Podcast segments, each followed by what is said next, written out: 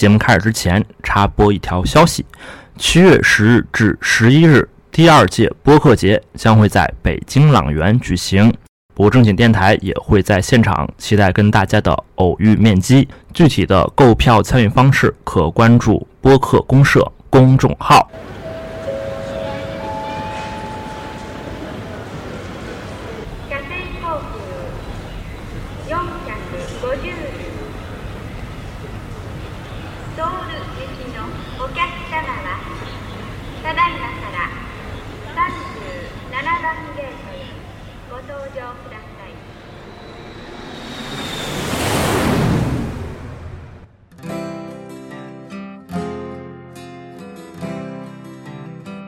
时很神奇的一幕就是，啊，我不适合学习，我我感觉我适合打工，我适合在社会呃起来赚钱。然后我爸来了一句：“那你去吧，我同意。”我去。我们会去每个学校的贴吧，呃，会召集喜欢 CS 打 CS 的队友，然后经过层层筛选进入我的战队。当时你还真别说，还是挺虔诚的。啊，觉得能救赎网瘾少年是吗？这都是以后会有的东西。我之前有的东西呢，你可能没有，但是我不会拿以前的东西跟我现在还没有得到的东西会进行衡量对比。我感觉你还是可以拼一拼的。如果再放弃的话，真的经不起年龄的折腾了。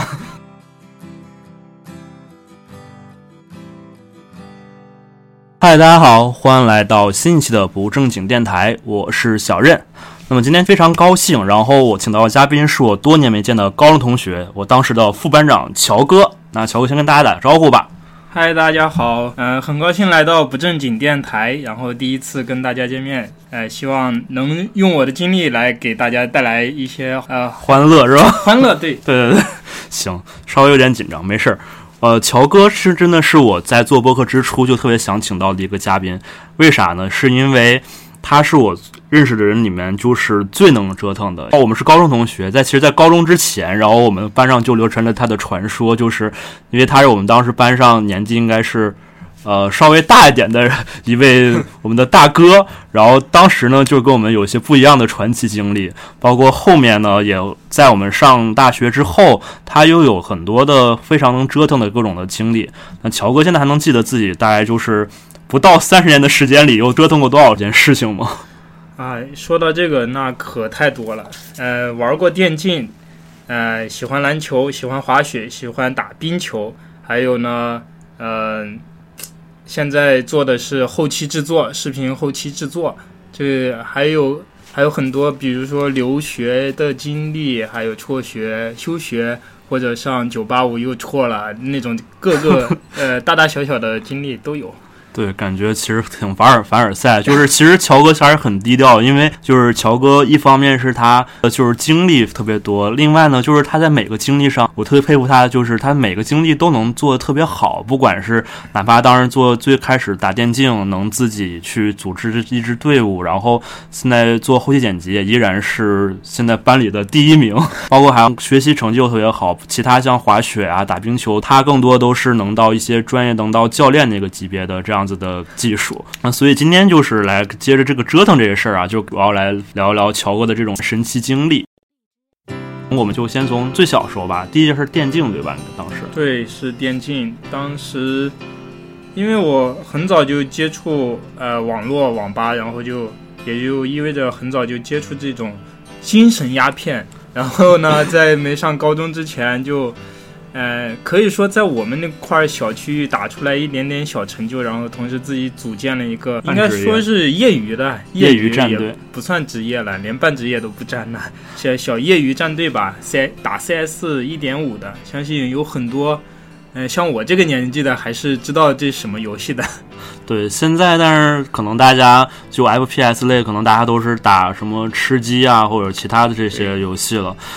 但是我我刚刚觉得是说，我们要介绍这个说明一下这个时间点，就是因为我们上初中那会儿大概是应该零八零九年吧，那会儿应该大概时间是。是的。其实那个时候可能现在大家就如果是年轻点零零后小朋友，我觉得电竞是一个特别繁荣的一个行业，然后会有非常职业的，包括每年的联赛有很多人去看。但是在我们那个时候，其实我觉得我们这一代算是相当于伴随着电竞这个产业直接从没有到兴起这个阶段。那个时候，乔哥拉战队时候，杨来说也没有存在一些就职业队伍很少，可能全国就那么几支。对，那那会儿的话。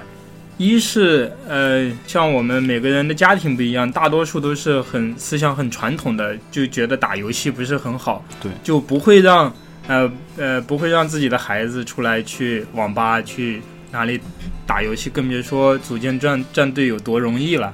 那最初当时是怎么样一个契机，就是让你就是萌生，就是可能要那段那段时间是休学段时间是吗？嗯，那会儿还没有上上高中吧。对，就是你那段是是初三毕业以后，对对，初三那会儿是辍辍学了，已经因为游戏而辍学。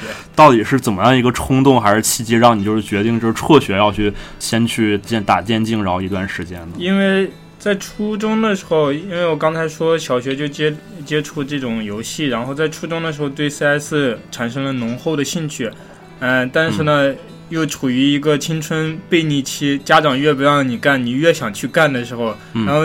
又发现自己在这上面的天赋还还挺过人的，然后呢，就是因为这个，然后在网吧里结识了一些同样爱好的好友吧，也算是当年的好友了，战友。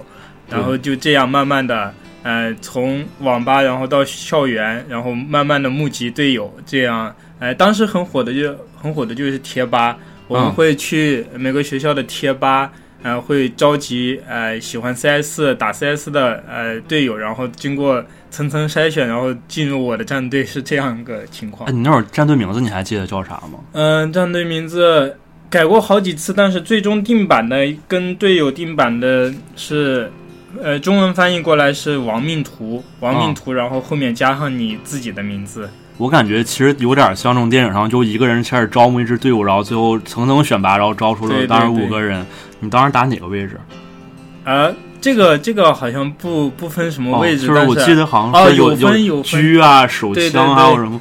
我打狙可能会好一点，因为是一击致命嘛，就喜欢那种一一枪秒杀你的感觉。然后我可能就是指挥加那个呃狙击位。哎，那当时就是决定就打电竞以后啊，就是每天生活是什么样子的？这个说起来就像很早。就像撸啊撸明有些明星说出来经历，呃，类似，嗯，就是每天想想去玩，但是一是未成年，二是呃家里面管得严，还出不去，然后我们就偷偷的，呃，甚至有时候存了钱或者偷。钱，然后跑到很远的地方，因为很远的地方那呃警察什么的就不会去网吧里查查，对，然后我们就钻在一个小角落里面，然后呃苦苦哀求那个网吧老板让我们上一两个小时打一两个小时，是这样的。啊，当然听到这里的小朋友，我们还是不建议未成年人偷摸去回网吧，我们这只是当时我们的环境是这样子。对，那还记得就是当时，那当时会有组，就是每周或或者每月是有一些场固定会组织这种举比赛，可以让你们去参加吗？呃，是有比赛的，因为当时偶尔的话会，比如说某个商场，比如说呃西宁的赛博的那种广场，或者某个网吧开业。或者某个网吧定期举行的小比赛，然后我们都会叫到我们的队友一起去参赛。那当时就是在西宁线下这种比赛的话，除了你们战队，当时还有这种战队还多吗？还很多的，都是呃，一都不是职业的，职业啊，对，都是民间民间高手啊，高手都出自民间。但是当时你们的年龄算是最小的吧？还是说其他可能？我想是不是都是一些可能高中或者大学？或者是已经上班的人组织的，还是说也都是像你这个状态？这个情况其实跟我们差不多，要么就是玩游戏荒废了学业，而呃，在在社会上呃就开始 以游戏为生的这种人比较多一点吧，感觉啊，哎，那就是你还记得，就是你第一次获得胜利是在一个什么样的比赛上面？当时那是个个人赛，还不是团队赛。个人赛我在。当时西宁最大的一个呃网吧，应该知道的都知道，叫怪客网络会所，就在墨家街的。然后奖品就是一个当时 MP 五，很厉害了。当时 MP 三还没普及多多呃对对对对多久呢？然后他他们的奖品是 MP 五，但是最后的结果还是很遗憾，我得了个 MP 三，因为 MP 三是第几名？呃第二名，哦，第一名是那也可以。MP 五，对，个人赛是就是个人赛就是看你得分你人 呃得的越高，然后呃名次越往前。当时我跟第一名就差了一个。那那段时间的话，就是除了这种，当然你刚刚说是奖品啊，会有什么奖金啥的吗？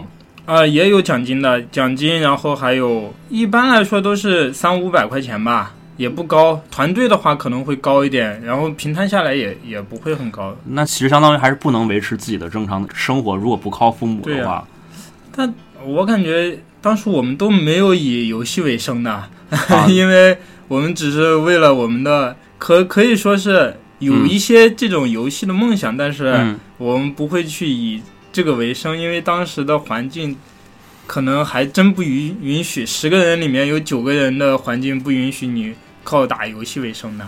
对，我觉得就是当时的那些人可能都算是现在职业圈里的一些元老了，听他们那就是回忆的时候也是。就是有点像乔这样，一方面是这个钱不是特别多，第二当时其实整个大家当时也不是承认这是一个正经的一个职业，或者说它连也不算是一个正经的运动。那后面就是现在就是刚刚说了一些可能当时这种回忆哈，现在觉得那段日子还苦吗？还是说比较快乐的？如果说这个的话，现在我感觉会因为有自己的想法、有自己的方向的话，嗯为自己的方向而拼搏，总比没有方向嗯要好得多。因为当时年年纪小嘛，就是啊为了打游戏，然后为了大家能聚在一块儿，呃，娱乐娱乐，玩一玩。当时也是赶赶这样的新潮而已。对哎，那后面就是是怎么样？就是咋又又是打算又又要回来上学了？嗯，当时学了一年，感觉毫无出路可言。嗯因为我的技术也不算是顶尖的，嗯然后呢，同时队友的话，因为我一个人辍学了，我不可能影响他们也辍学，跟哦我当时队友还没有辍学？对对对，他们他们有的在上学，我不可能，我我不可能做这么罪恶的人。然后呢，呃，一是缺队友，二是自己技术也是那样，呃，嗯也不是很很了不起的。然后，呃，最后还包括父母都找了好多人来疏通我、开导我，嗯。然后就久而久之，然后让我就觉得辍学并不是最终的路，我感觉嗯。上学还是蛮有前途的，于是就回来，于是就遇见你们了。对，说到上学，我想起来，就是当时我记得我最开始知道你这段经历，是因为每次我们考试时候，你背的那个包跟其他人都特别不一样，就当时背了一个雷蛇的那个对，那个背包，因为在当时那个时候，大家对于电竞的认知还不是现在这么强。那个包还记得现在是怎么得到的吗？那那包是买的，哦，那是当时可算是斥重资。那包还还好，呃，最最关键的是里面的耳机，我记得是我当时考到五中，然后、呃，我的大伯给我的一笔呃鼓励基金五百块钱，然后我第二天就买了。游戏耳机，这样我大伯看呃知道的话，我估计他再也不会选择给我五百块钱了。对，当时哦，你说这个想想，就是当像当时就 CS CS 是对键盘的要求是不是还不算？键盘、耳机，对鼠标就是那块儿时间，那你这个钱是怎么是自己攒钱买这些设备吗？还是求爸妈？对，一是耳机的话，那个就是大白资助，呃，那个啊解决了。然后鼠标、键盘，呃，算起来的话，比耳机便宜多了。呃，键盘我当时倒是需求量不是很多，嗯然后同时呢，当时还认识了一些战队的好友，就一起玩这游戏的人，然后嗯他们会把淘汰的东西，呃，阔绰点的呢，会会送给你。然后呃，有些像鼠标的话，凑凑钱自己也 也买了，是这样的。对，当时感觉就是这些东西其实也没像现在这么普及，就觉得机械键盘什么，当时感觉还是个，很新鲜的东西，不像现在可能大家说买就买了。是就是当时那些战队的好友，现在还有啥联系吗？啊，那早就不联系了。自从我重新上学了以后，就慢慢的疏远了。相忘于江湖是吧？对。嗯，结束了刚刚短暂的电竞生活哈，后面乔哥就达到来到高中，然后我们就成了一个高中同学。高中三年，其实我觉得我们虽然就是，当然也有很多精彩的好玩的故事啊，但其实相对来说跟大家的高中生活是差不太多的。那高中之后毕业，然后因为我们都是青海嘛，然后当时我们本地教育资源就不是特别多，当时我记得咱们都是基本都往外地考。对。然后乔哥也是很厉害的，然后我们高中副班长，然后学习也挺好，然后当时然后也考上了一个在西安的一所九八五二幺幺的一一所大学。对。但是呢，好像呃刚刚就是乔哥说完他。初中就辍学，然后但感觉辍学成习惯以后，现在大大学又又来了一次辍学来，然后后面就神奇的又去了韩国。那乔哥来聊聊这段时间这段经历吧。可以，行。乔哥我都忘了，你大学本科刚开始学的什么来着？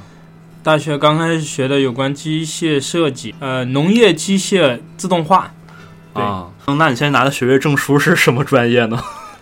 现在拿的证书是神学，对，跨度很大。对，刚刚可能没大家倾听啊。好，乔哥现在是学的是神学啊。当时我记得我们上次在见面的时候，都是我们刚大学刚毕业那会儿。然后我那会儿问他，我说你要去干啥？他说他要准备可能毕业当个神父。然后现在可能啊，当然当现当时立的 flag 现在又倒了。对，那像当时就是后面怎么就想着是从机械去到神学呢？这跨度这么大？因为当时。怎么说呢？在高中沉淀了三年以后，然后到了大学，呃，一如既往的展开大学新的生活。但是，呃，过着过着，我感觉又回到了从前，又被网络所捆绑，然后又开始吸食精神鸦片。嗯，当时是 撸啊撸正火的时候，而不是 CS 了。然后我就开始跨越到撸啊撸，被室友。第一次带到网吧开始通宵玩撸啊撸，开始就从那一刻开始就收不住了，然后，呃，久而久之，成绩下滑，该挂的挂，然后最后对大学也失去了一定的信心。嗯，这好像就是就是其实就是一年的，在一年的事情对吧？我当时是一年，然后休学了，休学，然后，嗯，休学，因为当时有一个。就韩我爸的一个朋友，呃，韩国人说是他那有那个资格可以把你推送的，如果在北京学一年韩语，然后推送到呃韩国的学校去学习。嗯，呃，我当时冲着这个，我感觉我休个学也没事啊，我还有后路，我还有其他路可以走，所以我我就 我就慢慢的自暴自弃，然后就在大学的生活中废了，然后就奔着这个去韩国这个留学，也是为了。开拓一下自己的视野，哎，然后就开始。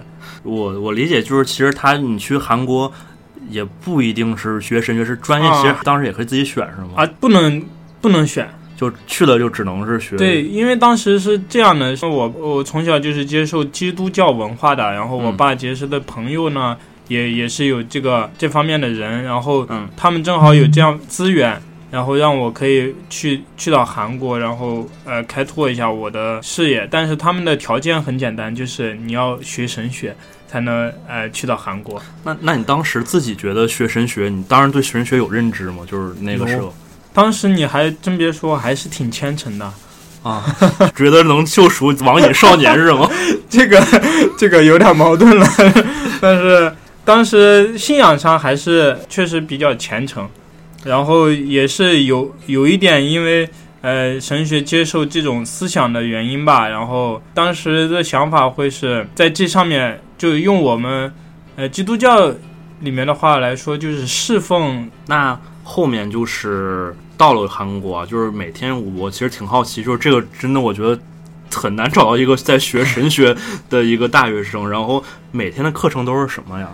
每天的课程，你们可能想象不到，就是学圣经、背圣经，然后理解圣经文化、了解圣经故事这种围绕圣经展开的一系列的课程。那里面还有一些跟正常大学一样，也有选修课。我们会选修一些西班牙语或者韩国文化之类的这种选修，或者篮球课当然也有。我感觉主业就是每天就是来参研圣经上的这些这些故事是吗？就是这后面教义是吗？以及呃，但是我感觉也也是学有所得，也会也学到了什么古希腊语，还有各种西班牙语，还有还有什么拉丁文什么？这种那叫希腊语、希腊语、希伯来语都会有涉及到，但是现在已经忘完了。哎，那当那那当时那作业是啥呀？每天这种课的作业就是，哎，作业跟我们国内还还不一样，他会。呃，一般来说都会分小组，然后给嗯你一个采访的那种作业，或啊者你采访一个当地有名的牧师或者你教堂的牧师，然后关于他的经历，然后你写下来记下来，然后呃关于这上面你的想法什么的写下来，这种。其实感觉你也是做播客，只是其实不是你那个写出来的，咱们现在是在录出来。呃，是的。对哎，那当时我想问，就是那个那神学这专业，你们班上人多吗？当时大学班上同学我们那一批过去的，呃，可能算是最多的了。就都是中国人吗？不不，还有一些在呃韩国本地本来就是嗯，想来学的，呃，加起来四五十个人吧。那一一个专业就一个班吗？还是整个那那一届就一个班，啊？对哎，那你有跟其他同学聊过吗？就是他们为啥去走上了神学这条道路？哦，我们我们的呃途径大同小异，都是家里有信仰，然后借着父母，呃，跟这个、呃教授院长，我们有个呃韩语，在学韩语的时候，我们称之为教授院长的人，嗯都和自己的父母有关系，然后他们给我们可以说是优惠的，就是可能家里都是嗯可能有相关相关的，就是从事这方面，然后可能自己也就是选择就是继续做这个做呃做这行，感觉突然一下就俗了。嗯，那那当时就是哎，感觉就是学这个东西枯燥嘛？当时你觉得刚去接触这些东西的时候？刚接触，呃，其实跟普通人都一样，都冲着那种新鲜感来的。嗯都是冲着新鲜感，呃，再一个呢是异地感，因为你第一次作为留学生，呃，去韩国，你会呃比较新鲜，比较渴望，比较期盼，嗯，但是久而久之呢，啊、不过也要看自己。当然，如果自己呃有向往、有目标的话，会活得非常精彩。但是不，我就不一样了，我又沉沦下去了。你你你这次又沉沦什么了呢？啊，我沉沦怎么在韩国呃生活呃高质量的生活，这种跟我的信仰有点违背了。啊，就是现在最近很多韩剧都是讲各种就是韩国一些那富人生活，然后去，比如像那个寄生虫啊，就是我我特别好奇你这段经历，就是那你琢磨完怎么高质量生活，得出啥结论吗？这个呢，可能我接触的人群。呃，嗯。可能不像在首尔，因为我的学校也算呃偏一点儿，不在大城市里面，不像在首尔啊那种釜山之类的地方，所以我嗯接触的人呢也是，呃，可以说也不是你们所想象中的那么特别顶级高高端的，啊对，高端的一般都不上学的，我感觉。所以呢，嗯、但只能从他们的每个人的文化里面，就每个人的生活习惯里面体验嗯他们的那种文化吧，不一样的文化。所以，当然我不是一味的吹捧的，我们也有好的，然后，但是他们也有我们值得学习的地方，比如说护护肤，这这个就是现在的你走到街上，呃呃，男男女女现在都。啊都会对护肤这这上面比以前呃的话思想对更、啊更注重一些。然后我去那儿就学了这怎么保养自己啊，然后呃怎么跟老师或者因为他们那牵扯的敬语啊，什么说话方式、什么都要学习的。对，这可能就是今天我一见见到你，然后感觉你又变年轻的一个原因。那当时你在韩国就是生活算是有，因为我没我也没出去过，但是大家都知道，就是韩国可能物价比较高，然后、嗯然后那你当时就是你有过上你觉得相对来说品品质高一点的生活吗？在那段时啊，有的，当时可能算是一个在我们。同学的眼里，我可能算是一个高富帅了吧？那怎么让你形成这种人设的呢？呃，因为当最简单的来说，这四年我在那读了四年，然后就第一学期过去，父母给的钱，然后交的学费，剩下的学费都是自理的。然后至于这些钱呢，都是自己想尽办法，然后呃，通过努力来得来的。啊，好的，那这个如果想知道乔哥如何努力得到的，后续再再来一次。又说回到神学啊，就是那你竟然还记得，就是这个毕业时候也是写论文吗？还是说啊，对，也是论文。那你当时还记得你的论文的这个题目是什么吗？啊，论文是关于圣经的一个人物的呃神学思想而展开的呃一系列的论点，然后对于他的论点，然后结合现在，然后去嗯对比现在的呃思想以以及差异，还有嗯，里面的神学文化吧。那现在这些知识还还记得吗？这些？哎，怎么说呢？一干二净，忘得一干二净了。但当时我还记得，就是那次我们毕业以后，就是上次见面，然后几年前那次我聚餐，我还我还问你我说，你就学完以后怎么感觉有什么？我得当时你好像跟我说，好像是会变得更虔诚，以及好像是会心态会更好一些。你觉得这段经历，然后除了学习以外，还对你带来一些什么感受吗？呃，因为我是从小就接受这种文化、这种呃思想的，所以。呃，关于信仰上面，我还是很注重，就有些特别的点，我还会是很注重。虽然没有以前虔诚了，但是心里面还是有自己的信仰。我感觉有信仰总比没有信仰的好吧。那整个就是韩国，我们就暂时告一段落。就折腾的事儿后面还有很多。我记得就是刚刚就说到，就是上次我们见面的时候，就是乔哥说还要当神父。那现在呢，就是就毕业以后，现在要不要乔哥跟大家说一下，你现在是干啥的？啊，我现在是作为一名呃，算是职业的后期影视后期制作。对，那就怎么就是从神父就就当时我因为现在是在来学习嘛，就是我记得当时毕业就直接先回家里面干段时间，这中间怎么就又跨度一下又这么大了呢？因为毕竟我拿的毕业证上面写的是神学，虽然拿英文写的啊，但是呃，现在人。各位的英文水平都那么高，我拿出来也唬不住人。呃，再加上国内的情况，就是你的信仰，呃，可能会在这上面找工作什么比较呃难一点。嗯，所以这也不是长久之计，为了自己的生存，呃，还是生活。然后，当然，呃，我只是个例外吧，因为好多像我的室友啊，我的同学他们，呃，有的还是依然坚持着他们这份。呃，神学工作，但是我就不一样，我还是，呃，比较说的通俗一点，就是比较物质的人。然后我会想着是怎么去赚钱为主。呃，但是因为我的学历的局限，我不是好歹也是研究生呢。呃，那那那也不是，毕竟学历呃，在国内还是很局限的。这个学历在国内还是很局限。然后。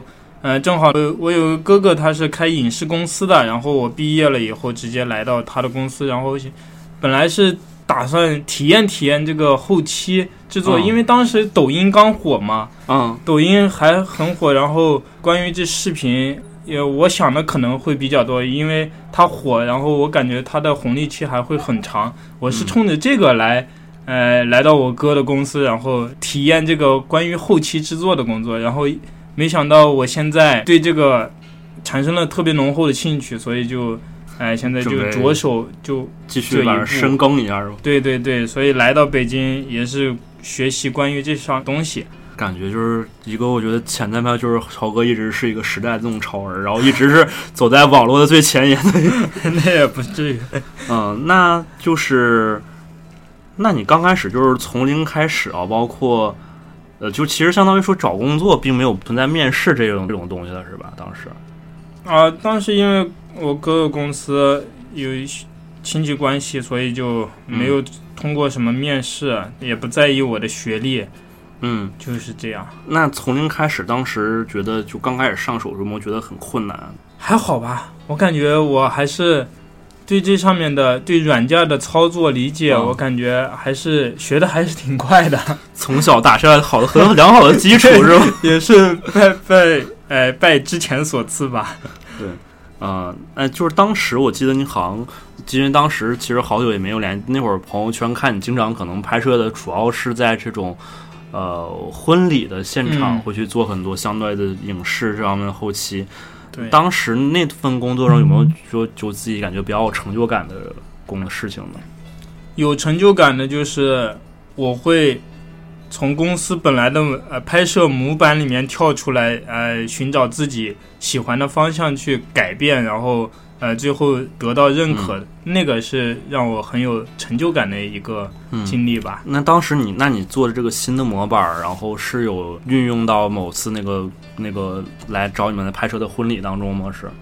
嗯，对，我会把一些元素会运用的接下来的婚礼当中，然后会提前计划好，然后怎么去拍或者怎么去剪，然后把它们给融合一下。嗯，做一个创新。嗯，那当然，具体大概是怎么？就是你你想你新跳出来这个模从模板跳出来之后，新的这个拍摄大概是能具体的怎么嗯弄的呢？因为考虑到当时青海西宁的那个婚礼跟像南方一些城市嗯，档次还有它的时尚度都都不是一个体量的啊，次一点所以，对很次一点。然后当时我也是看了很多南方的呃这种南方地区婚礼的视频，然后看了他们的特别很炫，然后很酷，很呃感觉这场婚礼嗯特别值，然后从里面慢慢学，然后慢慢研究一些。拍摄小套路、剪辑小套路，然后从而从这个固定的模板模式里面跳出来一小步，也不是说跳很大步，就是为了改变吧。那就是你后面就是真就是你改调整完之后，然后去拍摄那些呃婚礼的新人，然后他们看完以后是觉得就是特别好，是吗？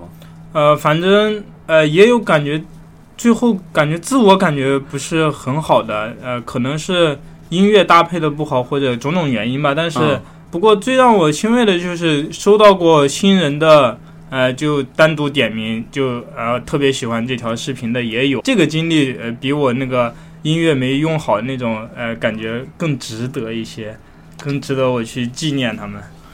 那今年有没有比较难熬的这段时间？毕竟因为是从零开始，然后去入行，嗯然后去做钻研。难熬的应该分两个阶段，一是学学会之前，二是学会以后。学会之前就是因为当时处于疫情期，然后也嗯没有单子，也没有实践的机会，嗯只是在家苦苦的学，跟着网上的各种教程学。当时学了两三个月，都在家里很难熬的，因为刚开始嘛，我我都不知道。呃，该找谁来教我这些东西？我就在网上找教程啊什么的。就是整纯自学，当时就是自己啊、是，然后呃，疫情结束以后，然后公司的人回来以后，嗯嗯、我会跟他们学一些呃他们的操作呀，他们的方法那些。但是嗯当时疫情疫情期间根本学不到，然后就是找这些资源，呃，就比较枯燥，比较乏味啊。也没啥实践机会是吧？当时对对对，学完以没有实践的机会，嗯总感觉学了一身武艺没没有用，对用武之地。赶紧来办场婚礼，让我来拍一拍是吧？对对对，然后还有就是学会了以后，就疫情结束，爆炸式的婚礼接单，因为大家都是疫情期间，呃，嗯婚礼都给推迟了，所以当时，呃，尤其是五一和十一的时候，啊，几乎一天都不休息，而且青海的婚礼嘛，根据习俗的话晚上举行，所以就是硬生生的拿命挺了六七天的那个那种。就大意思就是说，你晚上在现场拍摄完，然后结束就要回去去剪是吗？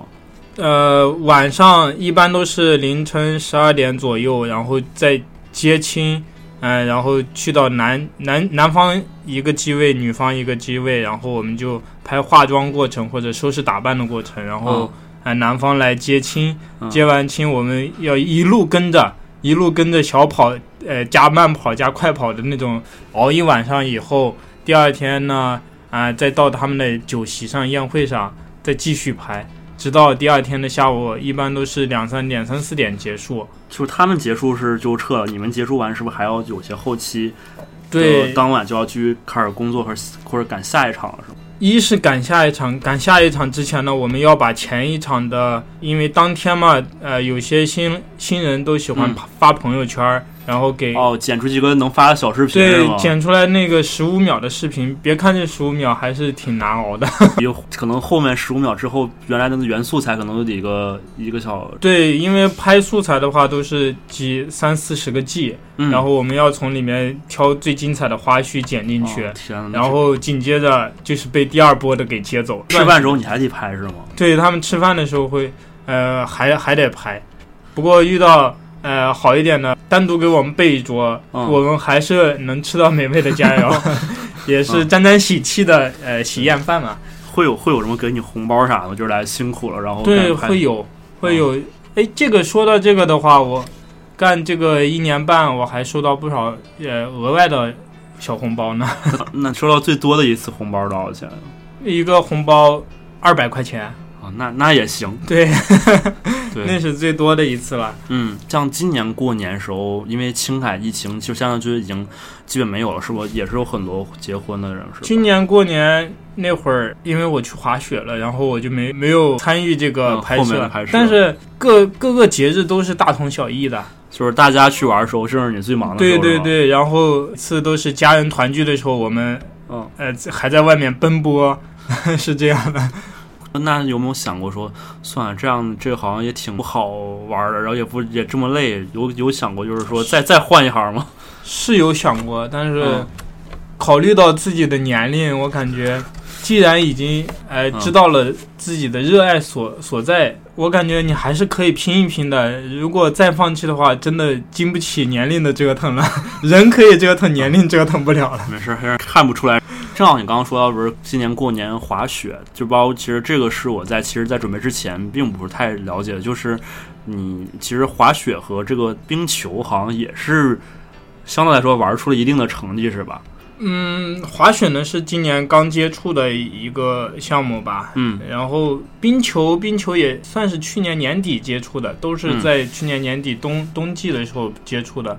冰球还接触了，但是呃也参加了一些呃小比赛。呃，当时悉尼展开了一业余的冰球呃、嗯比赛，我当时技术一般般，技术很平，然后呃也算是蹭得了一块儿，对，抱大腿，呃蹭了一块第一名的奖牌。然后想想这就来了，马上又回到现代转。其实现在等于说，虽然没有换方向，但是其实就是离开了上份刚婚礼拍摄这个工作的这个公司了，是吧？是。这个转变大家又是怎么考虑的呢？因为考虑到一方面是青海的习俗，晚上拍婚礼是太熬人了，然后嗯年龄上面，呃也大了，也熬不住了。关键是 还能现在现在去网吧通宵是通不了了。真的通不了，现在呃工作的一两点都已经身心俱疲了，不像嗯以前、呃连续二十四小时站、嗯四十八小时站的经历了。对，嗯、所以当时选择。毕竟是自己喜好的东西，然后就想往自己喜欢的方向发展嘛。嗯然后我感觉现在从事的就是影视后期，呃，视频制作。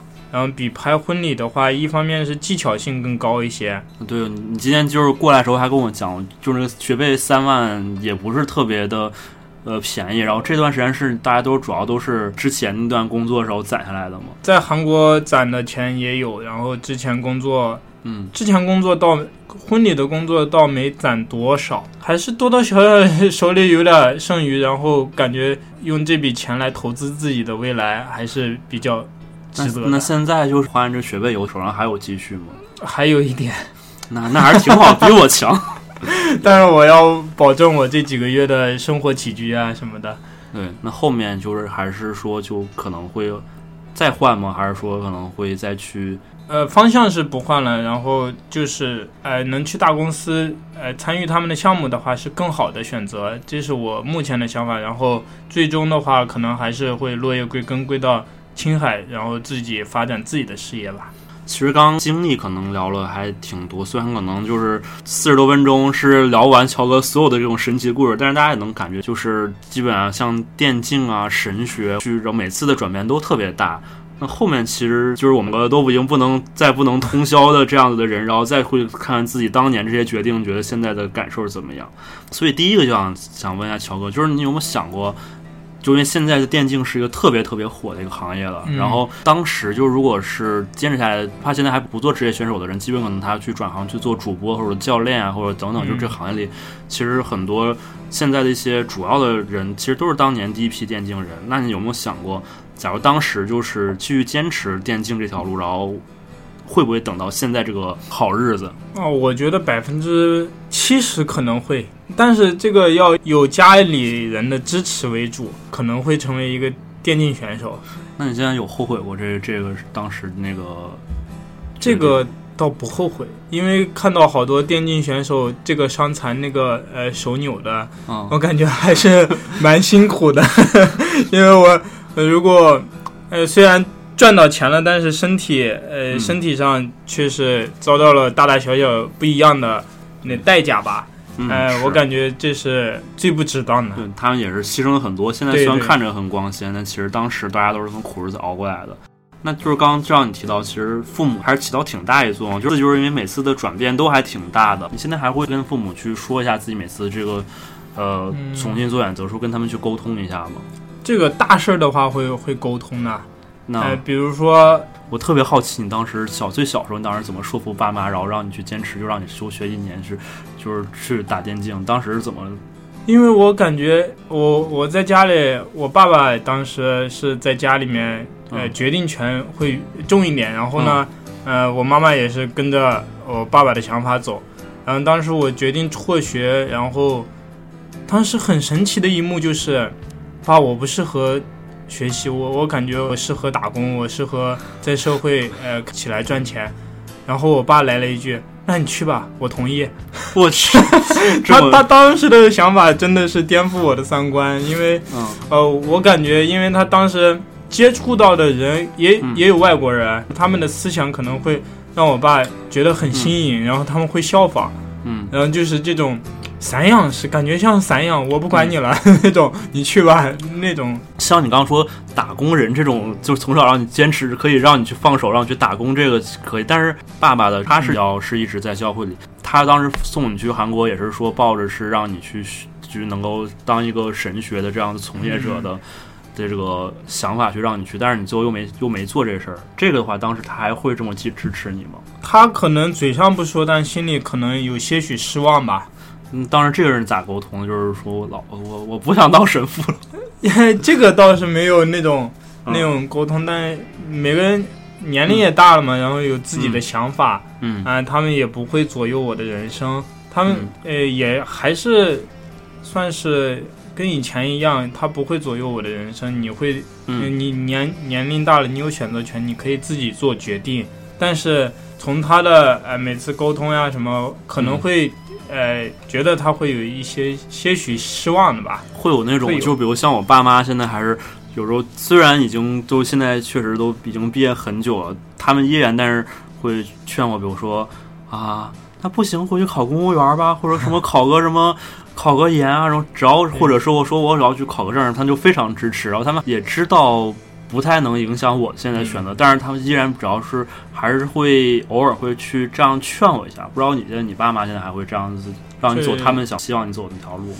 不会了吧？应该不会，但是，嗯呃，他们现在更多的会是支持我现在所嗯选择的东西，然后全力支持。嗯，那像这次你又选择就是从家里这个公司，然后出来，然后来北京学习，这次他们也是比较支持吗？啊，是的，他们很很支持，因为他们也知道我毕竟没有走神学这条道路，嗯然后而且选了这个，这也可能是我最后一个选择。对对对然后他们也看到了我在这上面的一些成绩，然后他们也看到我呃在这上面为之付出、为之努力，他们也不可能会呃一句话你别学了，然后你继续去学你的神学去吧，他们不会这样，他们啊、呃更多的是理解我吧。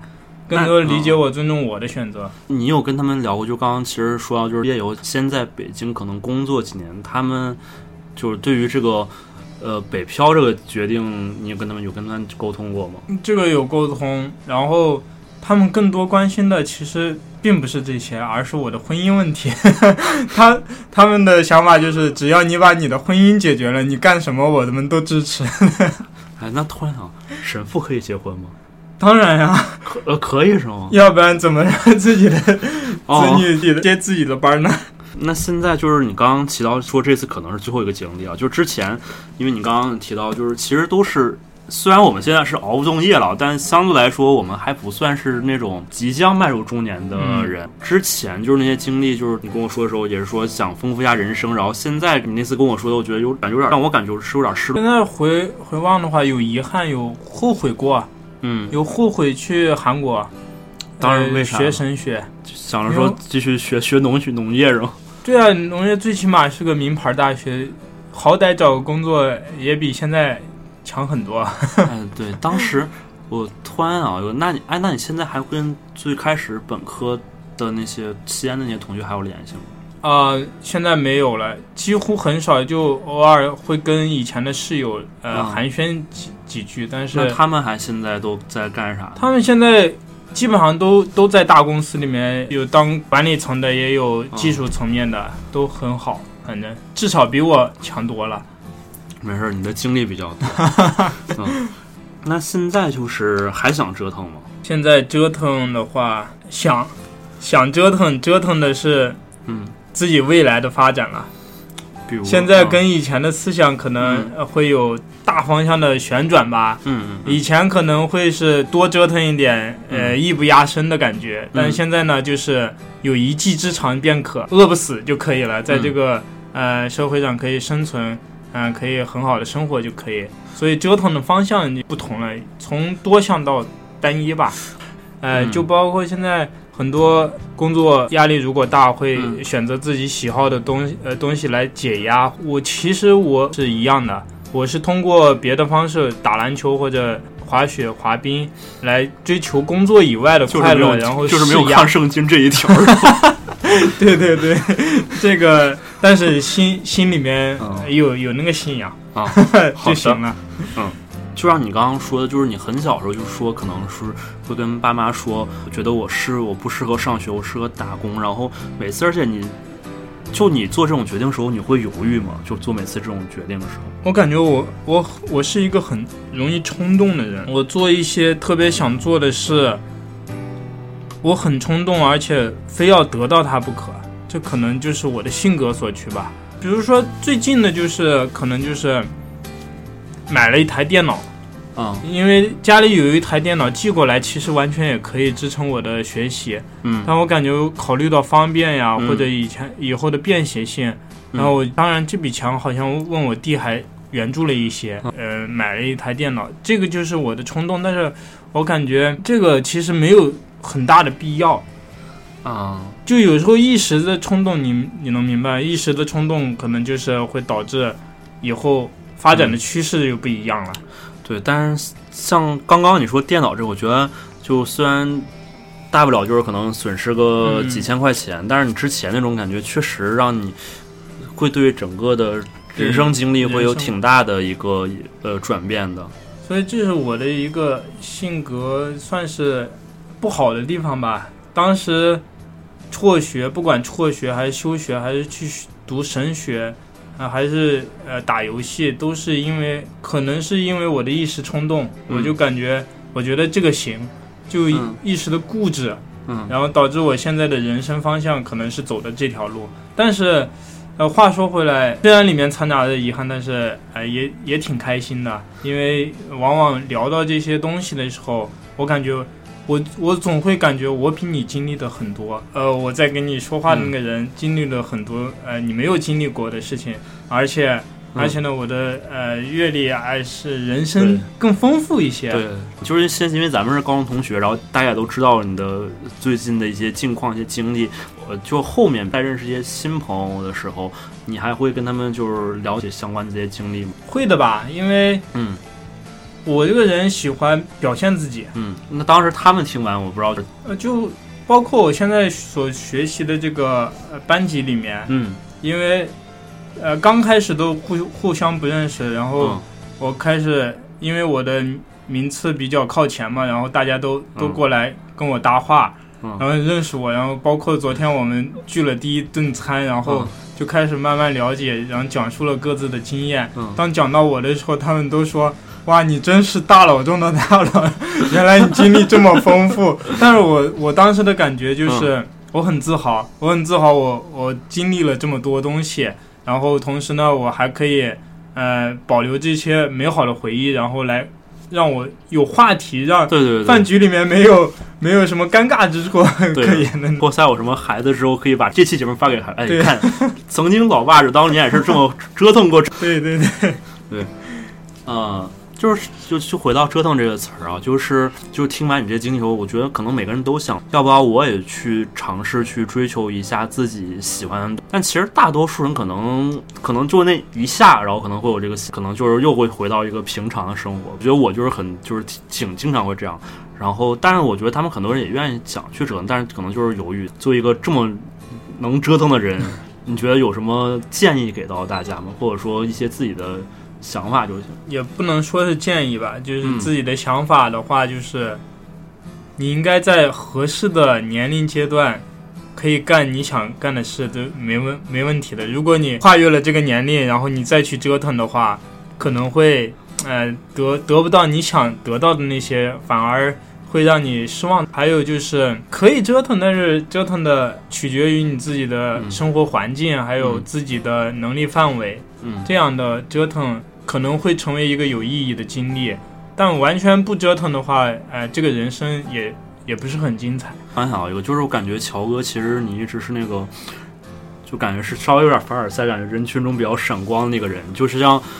嗯，高中时候其实就是也是作为我们的班级的班长大哥，然后都大家就很多也会围着你，然后包括像刚刚你说的是可能你去大给大家分配一些任务，然后包括你去负责整个的这些工作，你觉得这里面是不是感觉就是你是一个天生就是会有一种领导，或者说一些很愿意在人工人群中表现自己那种闪光那种？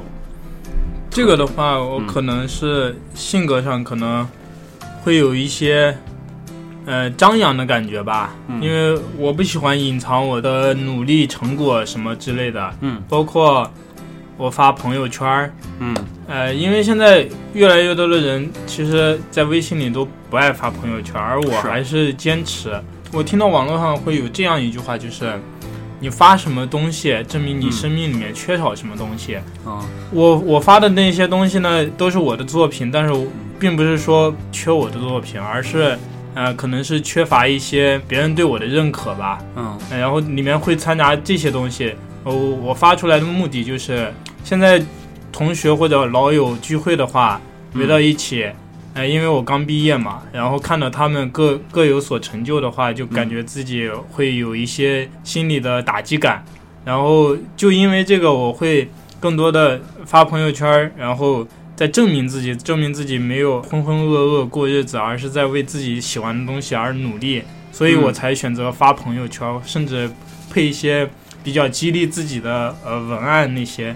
因为我们大多数的高中同学可能现在都在家那边，然后乔哥是最特别的，可能我是额外几个可能还在外地工作的人，那可能我们相对来说可能经历会或者看过的东西会多一些。我我会有一次，比如说真回去跟同学见面的时候，比如看到他们可能相对，比如说有些今天像咱俩之前聊会有已经娶妻生子，嗯，或者说可能已经可能在事业上或者有些成就，或者说自己购买房等等的。这种时候，反正我有时候会有这种感觉，就是我这些东西我看过这么多，经经历过这么多，有什么用呢？它好像对我实际生活上能带来，还是装修的钱从哪儿来，然后买车钱从哪儿来，还是就是这个时候一下就感觉啊，当时经历的是不是好像也没有什么？我不知道你乔哥，你这边会有这种类似的这种感觉吗？还是说就会有的？因为毕竟我年龄三十，正常来说三十岁都是三十而立的年龄，而我呢？才刚刚毕业没多久，然后才参加工作没多久，呃，这样的话，大大小小的顾虑就一下子就涌涌过来了。因为当时可能是在学校的环境下，你不会考虑这么多东西，什么买房、结婚、生子，绝对不会考虑的。但是，当你踏入社会的那一步，不管你年龄有多大，或者你以前经历过多少多少事情，踏入社会的那一刻开始。这些问题其实每个人都会经受的，嗯，然后但是解决的方式还是看自己的态度吧，因为有的人可能会因为这种压力而导致闷闷不乐或者什么期中年危机，对对对，那种很奇怪的想法都会有。但是我的话，我感觉还是挺乐观的，因为我感觉这这都是以后会有的东西，我之前有的东西呢。